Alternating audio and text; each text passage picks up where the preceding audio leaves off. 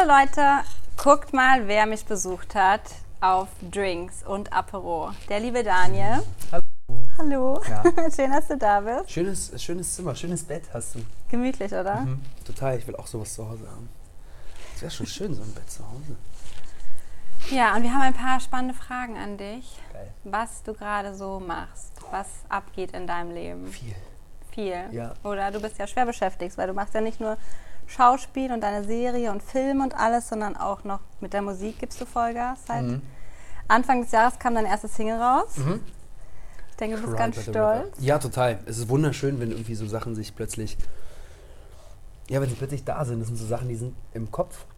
Melodien, Texte, Ideen überhaupt dazu, was es bedeutet, Musik zu machen. Dann machst du es plötzlich wirklich und es materialisiert sich. Das ist ein Gefühl, ja, der absoluten Lebendigkeit sozusagen für mich. Schön. Ja. Mal dein, ich glaube, dein Band reibt am Mikro. Oh, Entschuldigung. Mach mal deinen Haarschmuck auf die Seite. das muss man auch so richtig schön jetzt. Achso, das kann ich jetzt nicht mehr pflegen. Doch, oder? Sehr schön. Ja, du singst ja auf gefunden. Englisch, ist, ja. aber du sprichst ja noch viel mehr Sprachen. Ja, Hattest du mal die Idee, auf einer der anderen Sprachen, Hebräisch oder so zum Beispiel, Ich singe total gerne auf Hebräisch, da kann man wunderschön singen, aber ich glaube, wenn man, ich habe ähm, Aspiration auf dem internationalen Markt zu funktionieren, ich glaube, ich würde mich ein kleines bisschen limitieren, wenn ich auf Hebräisch singen würde. Ich glaube, wenn ich irgendwann mal auf Welttournee bin, dann singe ich einen Song immer in der Sprache von dem Land. Das ist cool. Ja. Das ist eine schöne Idee. Dafür muss ich erst die Welttournee hinkriegen, aber Ich glaube, das klappt, ja, denke ich auch. Aus deinem Mund in Gottes Ohr. Ja, du bist eh so musikalisch. Du hast ja, du spielst ja Klavier, aber was ich besonders finde, du hast dir Gitarre spielen selber beigebracht. Ja, YouTube-Tutorials. Ich bin das Kind der YouTube-Generation, die sich alles auf YouTube angeguckt hat. Ähm, ja, nach der Schule, ich kam nach Hause und wollte unbedingt Gitarre spielen lernen und ähm, hatte irgendwie auch keine Lust auf normalen Unterricht, weil ich wurde als Kind mit klassischem Klavier relativ gequält. Meine Großmutter war Klavierlehrerin, also musste ich jeden Oh. Tag nach der Schule. Ähm, ja, und wollte dann halt Gitarre lernen, aber nicht mit dem Lehrer, sondern tatsächlich äh, über YouTube. Aber ist es dann so ein bisschen mehr besonders für dich, weil du es dir selber beigebracht hast, oder ist es einfach nur cool jetzt, dass du das auch kannst? Absolut. Ich glaube tatsächlich, manchmal äh, denke ich mir retrospektiv, es wäre auch schön gewesen, hätte ich es richtig gelernt. Weil manche Sachen habe ich mir schlecht beigebracht und man hat so schlechte Habits. Und die werde ich jetzt nicht mehr los. Aber Das ist vielleicht das Besondere in deiner es, Musik. ja, es kann sein. Ich, die Musik, es kommt bei mir immer so, ich finde es total schwer. Man will eine Geschichte erzählen und wie kriegt man es hin, dass der Mantel dieser Geschichte, was in dem Augenblick das Instrumental ist und der Song, wie kriegst du den dazu, dass das Publikum genau das spürt, was du in dem Moment, als du es selber gespürt hast, aufschreibst. Das ist für mich immer das Allerwichtigste in einem Song. Es geht nicht um den Moment, in dem ich es schreibe, sondern um den Moment, in dem ich es gefühlt habe. Wenn es ein Song, wenn es in einem Song, der Kopfschmuck funktioniert leider nicht, der fällt immer runter jetzt. Aber schade, es war eine gute Idee. Ähm, aber wir legen ihn hier mal so hin. Deko. oder? Deko. Ähm, wenn man halt spürt, man ist verloren oder man spürt, man hat Angst, man spürt, das Herz ist gebrochen. Genau das will ich, dass das Publikum spürt, wenn die den Song hören. Ähm, und es ist interessant, weil manchmal, oft sind das Gefühle, die sind ja eher negativ affektiert. Und ich will ja dem Publikum keinen, keinen schlechten Abend bereiten, aber ich finde es immer schön, wenn die Möglichkeit besteht, dass sie sich wirklich in mich reinfühlen können. Weil sonst würde ich die Geschichte nicht erzählen. Mhm. Ähm, genau. Das ist schön. Aber du hast ja ursprünglich was ganz anderes ähm, gelernt, also studiert, Richtung Biologie und Mhm. Medien. Das ist ja. Ja. schon ein ziemlicher Umschwung gewesen. Hattest du jemals vor, in dem Beruf auch was zu arbeiten, den du ja, studiert ja, hast? hundertprozentig. Ich wollte eigentlich ähm, ja, kiffender Meeresbiologe auf den Malediven werden. Okay, das klingt auch ganz nice. Stell dir mal vor, so, du sitzt den ganzen Tag au- auf den Malediven halt, rauchst halt so viele Tüten, wie du möchtest und gehst dann tauchen und sprichst mit Fischen. Okay, Ja, das war so der Plan eigentlich. ja, Ja, fast, fast, passt. fast, ja. Und mit den Medien, das hast du dir gedacht, dass du es dann auch vermarkten kannst, deine Kiffer. Die Kiffer, die Kiffer-Bio, Äh, äh, Biologenkarriere. Ja, vor zehn Jahren war es noch nicht so groß mit Influencern, habe ich mir das noch gar nicht gedacht. Hätte ich mal damals so einen Biologen-Account anfangen sollen, das wäre jetzt riesig. Ähm, Bestimmt. wahrscheinlich. Ähm, nee, ich wusste schon eigentlich, dass mich die Branche interessiert, aber ich wusste nicht, inwiefern ich in sie hineintauchen möchte. Und ähm, ja, dann hat sich so ein Medienmanagementstudium nach was angehört, was vielleicht, wo man potenziell wirklich was lernt, was ein echter Beruf ist, in an, großen Anführungszeichen. Und auf der anderen Seite in der Branche tätig ist, die man liebt. Ähm, das hat sich sehr, sehr schnell relativiert und ich war dann nach ein paar Monaten wieder raus und habe dann Bio studiert, was sich dann auch relativ schnell wieder relativiert hat. Also jetzt könntest du dir nicht mehr vorstellen, in einem der Berufe zu arbeiten? Nein, auf keinen Fall. Nein. Nein ich könnte mir nicht vorstellen, das, was ich mache, das ist viel Arbeit, aber es fühlt sich halt nicht nach Arbeit an. Das war eher eine Entscheidung, das ist jetzt mein Leben. Das ist halt alles. Das ist halt alles, was ich mache. Alles, was ich mache, hat damit zu tun, dass ich das auch nach außen bringe. Und ja, es ist schon eine Lebensentscheidung gewesen, aber ich bereue sie nicht. Ich liebe sie. Ich, äh, äh, mit jedem Tag, in dem ich mehr in der Branche arbeite, liebe ich sie mehr. Ich hasse sie auch umso mehr. Aber ich ähm, fange an, mein, das, warum ich es gemacht habe, immer mehr zu lieben. Es gibt mir ein Gefühl von riesengroßer Freiheit, mich ausdrücken zu dürfen. Und was, was, macht, also was macht dir mehr Spaß, die Musik oder das Schauspiel? Das sind unterschiedliche Arten von Spaß. Also für mich beide Berufe hängen damit zusammen, dass ich nicht so gerne in der Realität rumhänge, sondern ich bin dann gerne entweder die Rolle oder halt auf der Bühne in dem Moment des, des Performens. Und natürlich ist der Moment auf der Bühne ein echterer, weil ein echter, gibt es das Wort überhaupt? Es ist mehr echt. Ich Am denke, echtesten. ja. Echter, echtesten. Am echtesten. äh, ähm, ja, ich bin in dieser Blase von diesem Song und das ist ein wunderschönes Gefühl. Und ja, ich fliehe da auch hin. Im Schauspiel habe ich dann länger Zeit, in etwas reinzugehen. Aber die Blase, die ich mir als Musiker schaffe, die ist halt komplett meine. Ich habe den Song geschrieben, ich kreiere mir diese kleine Welt, in die ich dann abtauche als Schauspieler gebe ich zwar meine Intention damit rein und meine Gefühle, aber es ist von jemand anderem. Und sind, die Gefühle sind unterschiedlich. Manchmal können, die können unterschiedlich schön sein. Also es kommt wirklich auf Projekt drauf an. Es gibt Projekte, die sind manchmal als Schauspieler interessanter, als auf der Bühne zu stehen. Es gibt Projekte, da würde ich direkt gern wieder gehen und Musik machen. Verstehe, ja, das ist, glaube ich, in jedem Job so ein bisschen. Ja, klar. Aber okay. Und du kommst ja eigentlich, also du hast es ja auch tatsächlich dann studiert und gelernt, das Schauspiel. Und hast aber am Theater angefangen. Ja. Und hast da aber auch wirklich alle Bereiche gemacht. Also Autor, Produzent, also wirklich Mhm. die ganze Bank durch. Ja, ich wollte halt wirklich verstehen, was es bedeutet, in der Branche zu arbeiten. Ich glaube, wenn man erst versteht, was es bedeutet, eine Bühne zu streichen, weißt du beim nächsten Mal als Schauspieler, wie wichtig es ist, dass der, der die Bühne streicht, sie richtig gestrichen hat. Du kriegst einen viel größeren Respekt vor jedem einzelnen Menschen. Du verstehst, dass du nicht als Individuum diese Show zum Funktionieren bringst, sondern dass jede einzelne Gliedmaße in dieser Kette da sein muss, damit es passiert. Und das ist was, was viele Künstler, glaube ich, brauchen, weil man sehr, sehr schnell im Ich-Modus ist. Man ist halt eh Egozentriker als Künstler. Das ist nicht böse gemeint, das ist nicht affektiert. Es ist einfach darum, du beschäftigst dich die ganze Zeit mit dir selbst. Ja. Wie kriege ich es zum Ausdruck? Wie kann ich das schreiben? Ich, ich, ich. Und es ist eine Gefahr darin, weil du kannst dich darin auch ganz schnell verlieren und halt zum riesengroßen, arroganten Wichser-Arschloch werden. Und stimmt umso leider. mehr ist es wichtiger, wirklich zu verstehen, halt wirklich, was die anderen machen und dem Respekt gegenüberzubringen. Deswegen war es für mich total wichtig, einfach ähm, zu lernen und zu sehen, was wirklich jeder einzelne Mensch macht. Das ist aber schön. Das ist auch eine schöne Einstellung. ja, das gibt einem einfach wirklich ein Verständnis. Und ohne Verständnis und ohne Bildung kannst du halt auch oft für Sachen keinen Respekt haben. Und Respekt für etwas haben ist was Wunderschönes. Also ich liebe es, Leute zu respektieren. Oder wenn du nach oben schaust und du findest jemanden toll, egal ob es ein Künstler ist oder ein Mensch. Oder egal, was der Mensch macht. So. Und das lernt man aber erst, wenn man wirklich weiß, was sie machen. Ich glaube, eine Begeisterung, wenn du es wirklich verstehst, kann noch größer werden. Und ich liebe es, begeistert zu sein. Schön. Es ist so was Kindliches, das du Mhm. dir behältst. Ja, ich bin auch so ein kleines bisschen äh, noch Kind. I refuse to become an adult. Deswegen habe ich auch einen pinken Bademantel. Aber würdest du auch gerne mal wieder am, am Theater etwas spielen oder bist du jetzt wirklich auf Film und Fernsehen mehr spezialisiert? Ich würde total gern mal wieder was am Theater spielen. Das ist ähm, eine ganz andere Art von Arbeit, weil du darfst von vorne bis hinten durchspielen. Das heißt, das Stück fängt an, egal was passiert, du kannst nicht Cut schreien und musst durchziehen. Mm. Und hast das Gefühl vom Spiel natürlich viel länger. Am Filmset hast du halt, wenn es hochkommt, eine Minute, an der du am Stück drehen spielen darfst. Ja, ich würde gerne immer weiter alles parallel machen. Das geht natürlich nicht. Das Leben zeigt es mir gerade auch immer mehr, dass gewisse Entscheidungen einfach passieren müssen. Aber ähm, ich würde total gerne mal wieder was im Theater machen, auf jeden Fall. Cool, kommt vielleicht dann nochmal was. Mal gucken, ich hoffe.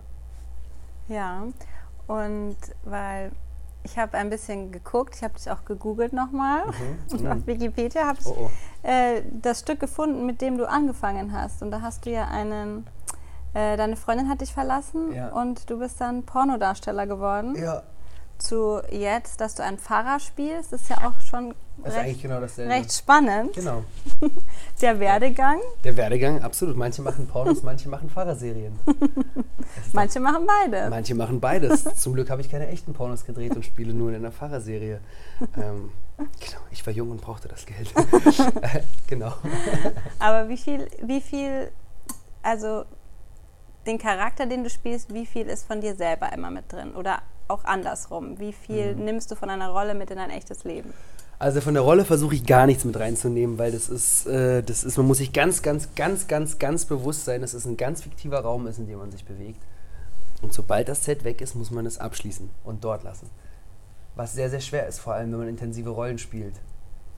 Ähm, ich habe jetzt relativ viele äh, böse Charaktere gespielt, also Soziopathen, Narzissten, äh, Mörder, Drogendealer. Hm, ähm, ich liebe diese Rollen zu spielen weil die einen Abgrund im Menschen zeigen, den die meisten von uns haben. Die meisten von uns haben ganz, ganz tiefe Abgründe, die wir der Menschheit nicht zeigen. Und ähm, es ist für mich als Schauspieler wahnsinnig interessant, in die Abgründe von einem anderen Menschen zu gucken und den dann darzustellen. Das ist äh, eine Herausforderung, aber auch ein riesengroßes Geschenk, weil es sind Sachen, die zeige ich ja von mir auch nicht immer. Ähm, und ich darf sie durch andere, durch einen fiktiven Charakter halt für den Moment ausleben. Ich war jetzt gerade bei einem Dreh und da ging es in einer Szene darum, dass ich jemanden gekidnappt habe und ich äh, foltere eine Soldatin und ich versuche aus ihr einen Code für eine Zahlenkombination rauszukriegen. Und im Dreh stülpst du halt wirklich dieser Schauspielerin eine Plastiktüte über den Kopf und wirkst sie. Das ist was, das ist nicht schön, das ist nicht. Aber der Charakter, er liebt das. Und du drehst das und in dem Moment, in dem du es drehst, kämpfst du mit dir, weil auf der einen Seite musst du es lieben als der Charakter. Und auf der anderen Seite kämpfst du mit dir als Mensch, der sagt, man kann doch keinen Menschen würgen. Mhm. Und dieses, dieser Moment, wenn du das machst, das ist sowas krasses, wenn du mit dir selbst innen drin kämpfst gegen deine eigenen Instinkte. Du musst, du willst eigentlich natürlich aufhören zu würgen, weil sie macht und du siehst, wie die an den Mund rangeht oh und du willst aufhören, aber du machst es weiter, weil natürlich besprochen ist und du weißt, du bist in einem safen Raum, es gibt einen Stunt-Koordinator und es gibt Menschen. Und du gehst ja gegen jeden Instinkt. Und das ist was total Faszinierendes. Weil du lebst was aus, was surreal ist, nicht erlaubt und niemals im echten Leben zu tun wäre. Und das sind so Situationen, da liebe ich den Job. Weil ich mir denke, krass, du guckst in, ja, in diese tiefsten Abgründe der Menschen. Das ist. Äh, Aber ist vielleicht auch so ein bisschen gefährlich, weil zum Beispiel, also jetzt vielleicht das einzige Beispiel, das mir, glaube ich, einfällt, ist Heath Ledger mit seiner Joker-Rolle, der sich da so reingesteigert hat in diese Abgründe, dass er sich da so ein bisschen drin verloren hat. Ich glaube, da, war, da waren noch andere Sachen mit drin. Ja, da bestimmt, aber so solche Rollen so realistisch darzustellen, ja. das ist schon auch. Das ist gefährlich, krass. aber deswegen meine ich ja, umso wichtiger ist es halt danach rauszugehen. Die Rolle nicht mitzunehmen. Genau, nicht mitzunehmen und danach halt. Ähm, und dann ist es umso wichtiger, danach halt nicht sich äh, mit. Äh, äh, Drogen voll zu ballern und feiern zu gehen am Wochenende, sondern zu gucken, dass man Sachen macht, die einen zu sich selber bringen und nicht von einem selbst noch mehr entfernen. Das stimmt. Weil das Erste, was du als Schauspieler auch lernst in der Schauspielschule, ist es, du musst dich finden und dich kennen, um dein Neutrum zu wissen. Weil wie willst du wissen, dass du wieder du bist? Hm. Das kannst du nur, wenn du wirklich weißt, wer du bist. Was die Sachen sind, die dich inspirieren, was die dich fühlen lassen, weil du versuchst ja als eine Rolle bist du ja dazu da, dass der andere Spieler in dir was sozusagen erwirkt. Und das ist ja oft konträr zu dem, was du als Mensch, also wenn ich jetzt, ich bin zum Beispiel ein relativ offener Mensch. Also wenn jemand auf mich zugeht und jemand, ich umarme Menschen, ich, ähm, ich mag es, Energien mit Menschen auszutauschen. Wenn du aber einen Charakter spielst, der das gar nicht ist, musst du das ja alles unterdrücken. Und wenn du dann aus dem Dreh rausgehst und das weiter so machst, aber gar nicht weißt, dass du eigentlich ein Mensch bist, der ganz anders tickt, dann würdest du ja irgendwann glauben, so bist du. Mhm. Weil wir können uns ja alle verändern und anpassen. Der Mensch ist ein Anpassungswesen. Stimmt. Deswegen ist es ganz, ganz wichtig, einfach wirklich zu wissen, wer du bist dafür, für den Beruf. Und sonst kann es wirklich, glaube ich, sehr, sehr schnell sehr, sehr gefährlich werden. Vor allem, wenn man in diese bösen Rollen geht. Aber du hast ja als Ausgleich auch noch deine kreative Musik. Genau. Die holt dich wahrscheinlich auch mal so wieder ein bisschen zurück. Ja, total. Das ist das Schönste. Mache ich nach jedem Drehtag, ich setze mich halt an Klavier und ähm, schreibe über Sachen, die mich bewegen. Ich habe jetzt vor, vor zwei Tagen, ich konnte überhaupt nicht schlafen. Also nur, es war 35 Grad in meiner Wohnung und es war echt. Oh. Ähm, und ich habe eine, eine Serie geguckt auf einer Streaming-Plattform. Ähm, When They See Us. Hm. Und da geht es um äh, fünf äh, schwarze Jungs, 1989, äh, upstate New York, äh, nicht upstate New York, in New York in Harlem, die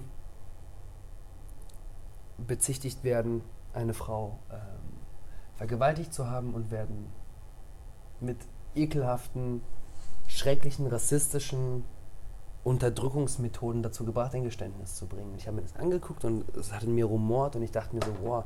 Und in dieser Serie kommt auch die ganze Zeit Donald Trump vor. Weil sie haben Live-Footage davon, wie dieser Mensch über sie spricht. The Blacks nennt er sie. Ja, ist richtig, ist echtes Footage, das sie eingearbeitet haben. Der hat eine ganze Seite in der New York Times gekauft damals, um zu sagen, man muss die Death Penalty zurückbringen. Und dass sie Tiere sind. Und dass The Blacks, The Black Boy. Das ist richtig schlimm. Und es hat alles in mir gemacht. Und dann guckst du, äh, gucke ich auf mein Handy und sehe ein Video, wie Donald Trump den neuen Premier von äh, England, Boris Johnson, als The British Trump bezeichnet. Hm. Ich habe so einen Kopfweg bekommen, weil ich mir dachte, was ist in unserer Welt? So, ich liebe es, in dieser wunderschönen liberalen Blase zu leben, in der ich lebe. Ich weiß, die ist eine Blase. Ich weiß, in dieser ganzen Kunst- und Kreativbranche denken alle, alle sind linksorientiert und alle, alle sind haben offen sich lieb. Alle haben sich lieb und alle werden toleriert. Aber da muss man halt einfach nur schauen, was wirklich passiert. Und das hat mir so den Kopf gefickt, muss man einfach, es gibt kein anderes Wort. Und dann habe ich mir noch eine Dokumentation über Boris Johnson angeguckt und dann ging gar nichts mehr. Okay. Und dann war es, glaube ich, 4 Uhr morgens und das Einzige, was mir dann geholfen hat, ist halt einen Song darüber zu schreiben. Weil ich habe mich ans Klavier gesetzt und habe in diesem Moment alles, was ich spüre, alles, was ich denke, halt in da rausgetan. Ich habe es aus mir rausgelassen. Und dafür ist die Musik für mich äh, unbezahlbar. Das ist, ist, kein Song, der jemals auf ein Album landen wird, weil der einfach viel zu äh, wäre und politisch ist wahrscheinlich. Aber ähm, es ist einfach meine Art und Weise, äh, Sachen auszudrücken in ihrer reinsten Form. Cool. Schön. Und du schreibst ja also deine Songs alle selber. Ja, ja, ja. Also ich habe noch nie mir einen Song von jemandem geholt. Ich schreibe manchmal mit Leuten zusammen. Also ich mag es, weil ich finde es, äh, wenn Leute zusammenkommen, entsteht was Wunderschönes, weil wenn Leute wirklich aufmachen und ihre Inspiration miteinander teilen, dann kann da einfach was Wunderschönes entstehen. Ähm, das liebe ich. Mhm. Ich schreibe, wie gesagt, mit meinem Gitarristen zusammen, habe ich ja vorhin kurz erzählt. Ähm, da waren wir auf einer Hütte in Südtirol und haben halt eine Woche lang äh, Songs geschrieben. Und um uns herum war halt einfach Stille, Ruhe, Südtiroler Berge. Und klar, da kommt sowas Wunderschönes zusammen, wenn dann Leute sich treffen und wirklich aufmachen. Weil wenn ich einen Song schreibe, muss ich ja dem Menschen, mit dem ich zusammenschreibe, erzählen, worum es geht. Normalerweise sind es die intimsten, privatesten Sachen. Klar, im, im, im Song verpackt klingt es dann nicht immer so, als wäre es so. Aber die Grundlagen basieren ja wirklich in so richtig intimen Momenten. Und wenn du es aber schaffst, Leute zu finden, denen du das so frei erzählen kannst und mit denen du dann keine Scham hast und mit denen du offen, offen bist als Künstler, äh, entsteht was Wunderschönes. Cool. Weil dann kann man halt teilen. Das stimmt. Ja. Ja, hast du, hast du deine Gitarre oder so dabei? Ja, ich habe meine Gitarre irgendwo in diesem Eier da hinten. Dann lass doch mal hören. Ja, klar, sehr, sehr gerne. Mm, ich hoffe, ich kann noch spielen nach Wodka Martini. Dankeschön. mm. Wodka Martini ist nach Gin Soda mein absoluter Lieblingsdrink. Ja. Mhm. Die Olive ist sehr groß. Cheers. Ah, ich dachte, du spuckst jetzt die Olivenkerne da wieder Mhm, rein. mhm. Krass. Boah, noch ein dicker Kerl. Geil ist wahrscheinlich, wie es sich anhört. In dem Mikro, das, Ich denke das auch. Gekaue. Oh ja, du musst aufpassen wegen dem Mikro Mhm. mit deiner Gitarre. Oh, wie mache ich das? Warte, ich muss mich kurz Soll ich umsetzen. das mal hier? Ich setze mich mal ganz kurz anders hin. Warte, du rollst alles raus. Warte. Okay, ich nehme das hier mal auf meinen Schoß, dann hast du mehr Platz. Geil. Boah, Gitarre im Bett, das liebe ich ja.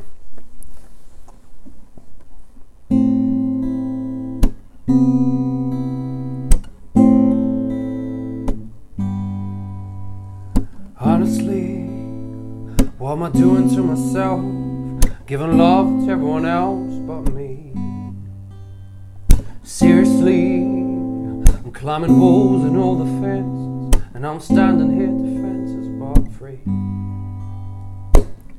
I slip a trip and then I fall, stand up again. Remind myself I hate to crawl. I lose my grip every single time I try for a second to hold on. And again and again and again I try to rise above it. And again and again and again I lie, saying I don't mind it. And again and again and again I'm ripping pieces off my heart. Never thought I'd fall apart. Oh,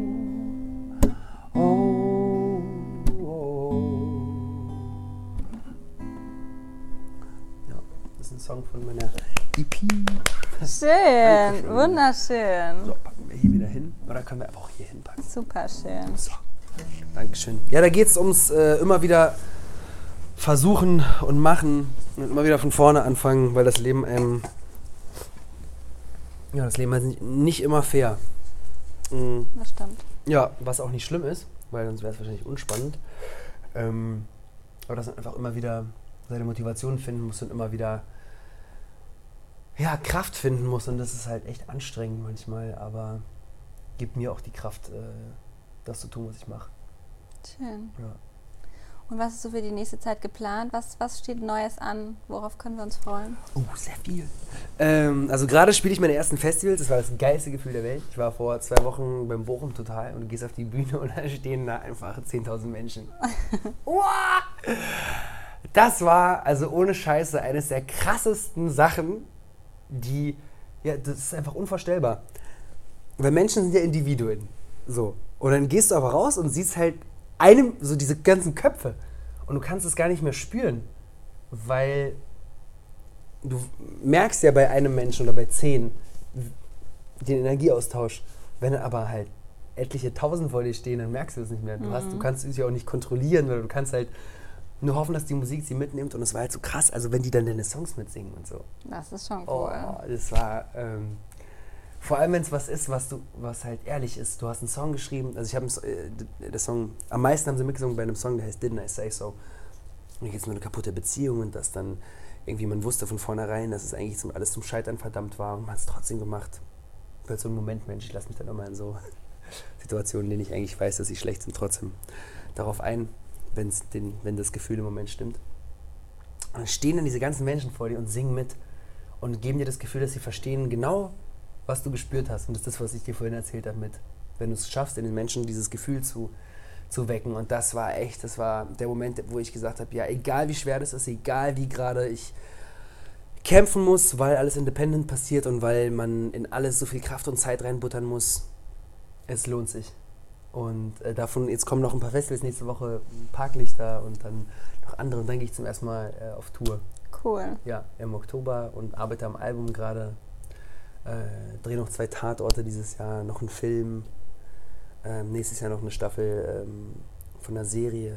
Ja, also es ist äh, sehr, sehr viel los. Richtig viel los. Ja. ja. Nicht schlecht. Ja, da sind wir gespannt. Vielen Dank Danke dir. für Cheers. den kleinen Apero. Schön, dass du da warst. Dankeschön fürs Einladen. Cheers, sehr Cheers, gerne. cheers. Sehr gut. Und wir sehen uns beim nächsten Mal. Tschüss. Oh mein Gott, ich habe das dümmste Winken gerade gemacht der Welt. Ich habe ich, ich, ich hab auch nicht besser. Ich dir.